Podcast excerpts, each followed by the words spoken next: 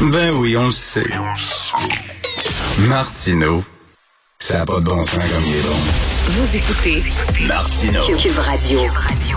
Alors, nous parlons avec Denise Bombardier, chroniqueuse au Journal de Montréal, Journal de Québec. Euh, Denise, il y a beaucoup de gens qui se demandent ce qui se passe au Québec. Euh, Vous vous posez la question aujourd'hui dans votre chronique en disant on a un bon taux de vaccination, pourtant, euh, et puis on a des mesures beaucoup plus sévères qu'ailleurs, et pourtant, on s'en sort pas très bien avec la COVID, malgré ça?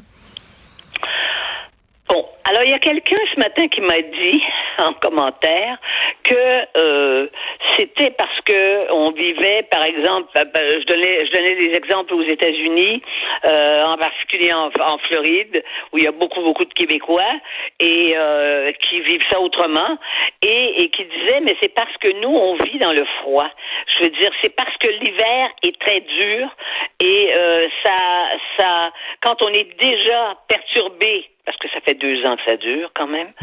Euh, eh bien, euh, on voit que les gens ne, ils, ils- ils deviennent intolérables à n'importe quoi. Ils deviennent intolérants et, et- et- et ils mettent toute la faute. Ils vont évidemment. Il faut qu'il y ait, il faut qu'il y ait un bouc émissaire. Puis c'est le gouvernement. C'est ça. Voilà. Alors donc, mais c'est pas, mais mais c'est pas comme ça dans les autres pays. Quand on regarde, c'est c'est plus nuancé que ça. Mais nous, on est on est on est encore tricoté serré. C'est ça qu'il faut constater. Et, donc, on vit comme les uns sur les autres et, euh, on, est en plus, on est un peuple euh, qui, euh, qui se sentons victime et là, c'est comme s'il y avait un coup monté contre nous. Et là, maintenant, il faut qu'il y, ait- qu'il y ait le chef de ceux qui montent le coup. Donc, l'atmosphère est terrible. Et moi, par exemple, là, je vais vous dire une chose, ma petite famille a eu la COVID. Euh, Mon fils m'a appelé, m'a dit on a eu la COVID, c'est la petite qui l'a pris d'abord, elle est en garderie. Eh ben, ils ont, ils ont pas pas eu de symptômes et ils sont en train, là, il leur reste deux, trois jours euh, de, de se confiner. Et euh, vous savez qu'il y a beaucoup de médecins actuellement qui disent que c'est la meilleure chose qui peut arriver.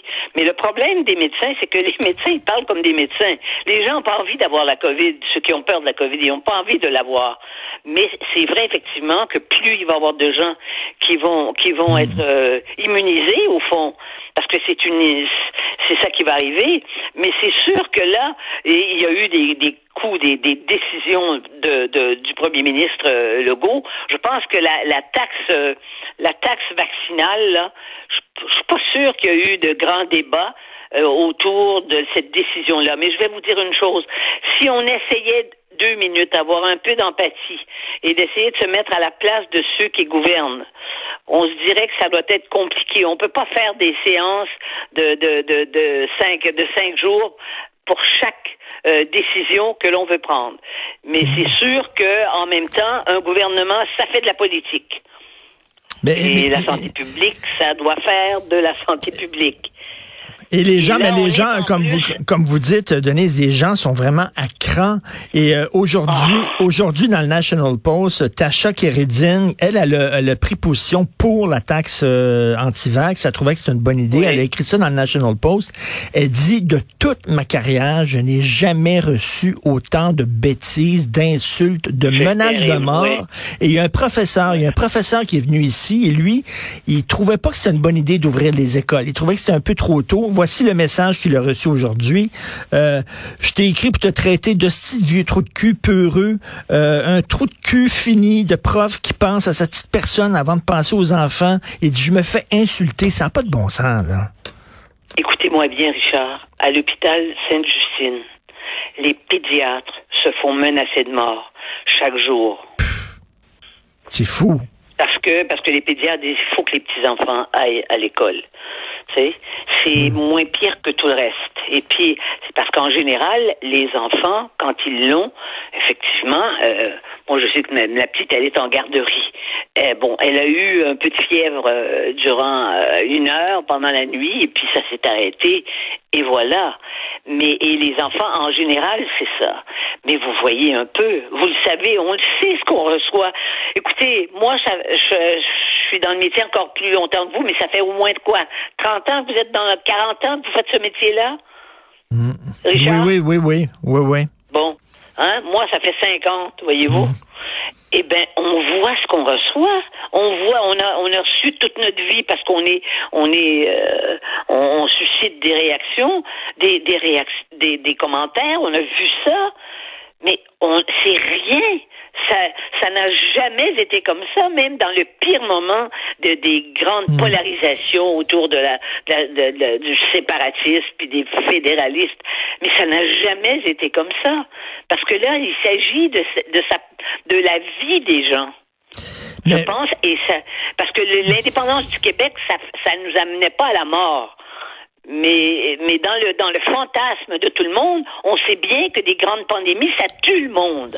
Mais mais je parlais, euh, Denis, je parlais à un médecin, puis dit ce qui est difficile euh, avec cette maladie-là, c'est que ça joue sur les émotions, parce que euh, on, on, on, veut voir nos enfants, bon Dieu, on veut voir nos parents. C'est certain qu'émotivement, on voudrait qu'ils viennent à la maison, mais il faut faire attention. Donc, il faut aller à l'encontre de nos élans émotifs, ce qui est pas facile. C'est exactement ça. Et il y a, je lisais cette semaine un papier très intéressant dans un des grands journaux euh, français là, euh, d'un psy qui disait ceux qui croient, on nous a déprogrammé de ce qu'est l'être humain. L'être humain est un être social. Et donc on va vers les autres. Hein? On dit il y a des, évidemment ben il y a des ermites, il y a des, mais là on nous a déprogrammés. Ça nous oblige à voir l'autre comme une menace et il dit il ne faut pas croire qu'on va retrouver cette cette cette, euh, cette émotion justement qui nous porte vers l'autre, tu tends la main, t'embrasses.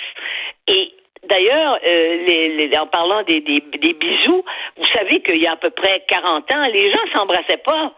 Moi, je pense que plus la vie et plus, plus les villes sont devenues des grandes mégapoles, plus on vit euh, beaucoup entouré des autres, on s'est mis à, à s'embrasser.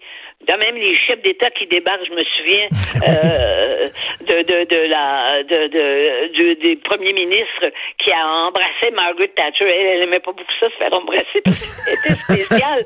mais, mais il embrasse la femme du président, ils vont aux États-Unis, ils embrassent les Américains qui s'embrassaient pas. Entre eux, ils se font la collade. On, on, on s'est rapprochés parce que les sociétés sont devenues très complexes et socialement plus difficile à vivre. Mais là, c'est exactement le contraire. Et vous avez raison de ne pas voir ces petits-enfants quand on est plus âgé en plus. Je veux dire, on n'a pas de petits-enfants quand on a 30 ans, n'est-ce pas? Mais euh, de pas les voir, de les voir, je sais pas moi, sept, huit fois mmh. rapidement dans une année, et l'enfant, il change, quand il est petit, il change à chaque, semaine. Donc, c'est terrible. Et, je pense il, y a beaucoup de gens, la question que les gens se posent actuellement, euh, et vous dites que se passe-t-il, parce que c'est le titre de votre chronique, comment ça se fait que notre système de santé est si fragile? Pourtant, nous sommes vaccinés à 90% on a des mesures extrêmement sévères, et malgré tout, euh, ça prend quelques hospitalisations pour que le système menace de craquer partout. Mais là, je vais vous dire une chose. Le système de santé a été attaqué et c'est pas les Anglais qui l'ont attaqué. Tu sais, au Québec, quand c'était mhm. toujours à l'époque, on disait, mais c'est les Anglais. et maintenant, on va dire, c'est, c'est les immigrants qui, qui démolissent nos choses. Le système de santé au Québec a été déconstruit par des gouvernements du passé. Mhm. Et je ne fais pas de différence Mhm. Il y en a eu, évidemment, il y a eu la déconstruction de, du, du, du docteur du docteur Barrett. Ça, c'est clair, là. Cette, cette technocratisation à l'extrême, hein, avec le pouvoir en haut qui fait tout descendre les décisions vers le bas, alors qu'on sait bien que ça se rend pas en bas et ça a donné les CHSLD.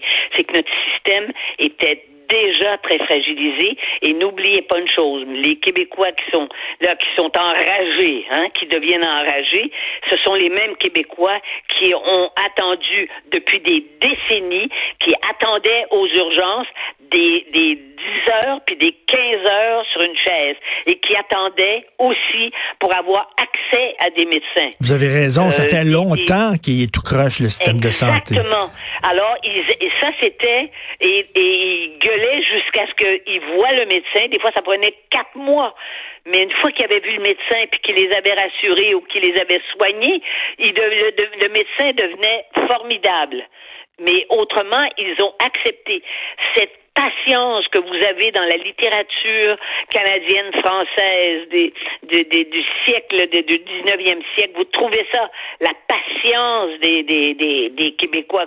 Ils attendaient, ils vivaient au rythme des, parce qu'ils vivaient, en plus, ils n'étaient pas, ils, ils étaient pas urbanisés. Ils vivaient au rythme des saisons Hein? Ils s'encabanaient l'hiver et puis euh, ils attendaient l'été pour faire les semences. Ils vivaient au rythme des saisons. Ils avaient, ils étaient patients. trop, trop patients. Tous devenus des impatients. Euh, dans le pire sens du terme. Trop patients. On acceptait, euh, on acceptait que le système soit tout croche alors qu'on payait énormément d'argent. On donnait énormément d'argent. On n'en avait pas pour notre argent, mais on l'acceptait. Oui, mais là, cette impatience-là, c'est une impatience qui, qui nous, c'est comme si on s'auto-flagellait, en fait, collectivement. Parce que c'est pas possible. C'est pas à ce moment-ci. On ne peut pas faire de comité actuellement pour reconsidérer le système de santé. Il va falloir que cette pandémie se calme. Mm. Et là, il faudra faire les choses. Euh, des états généraux, me disait Jean-François Lisée. Ça prendra des états généraux sur la santé une fois que la tempête sera passée. Ça en, ça en prend aussi sur l'éducation, où on sait que les enfants n'écrivent plus, ne savent plus écrire et savent pas parler. On a à faire des états généraux sur l'environnement également. Mais n'oublions jamais qu'on a, et je suis en train d'écrire ma chronique de demain, qu'on a aussi cette attirance pathologique pour les victimes. Parce qu'on se considère encore des victimes. Mais si on se considérait des victimes pour se révolter puis pour agir, mais non, on, justement, on subit. Et là, à un moment donné, on devient, ben, l'atmosphère actuelle au Québec, c'est ça. Hein? Tout à coup, on devient, on devient, on, est dans la crise, de, on est au bord de la crise de nerfs à toutes les, à toutes les minutes. On pas. Là, celui qui mène, celui qui mène, eh ben, il en prend plein la, il en prend plein la gueule, quoi. Ben oui, ben ça, c'est le, le banc de poissons québécois. Vous en parlez souvent, hein? Quand, quand on décide de virer de bord, on vire de bord rapidement. Là, c'était, ah, le go était fantastique, c'était un sauveur, c'était génial, euh, vive le go. Là, soudainement, ah, maudit le go. Oui, absolument. La même chose pour euh, pour Arruda. Arruda a été idolâtré. C'est devenu euh, c'est devenu le frère André de la de, de du système sanitaire. Ben vous voyez. Euh, et, lui, il, aura, il est sûr, il n'aura pas son cœur à l'oratoire Saint-Joseph, comme le frère André. Merci beaucoup, Denise. Très hâte de vous lire demain. Merci. Bonne journée. Merci. Au revoir.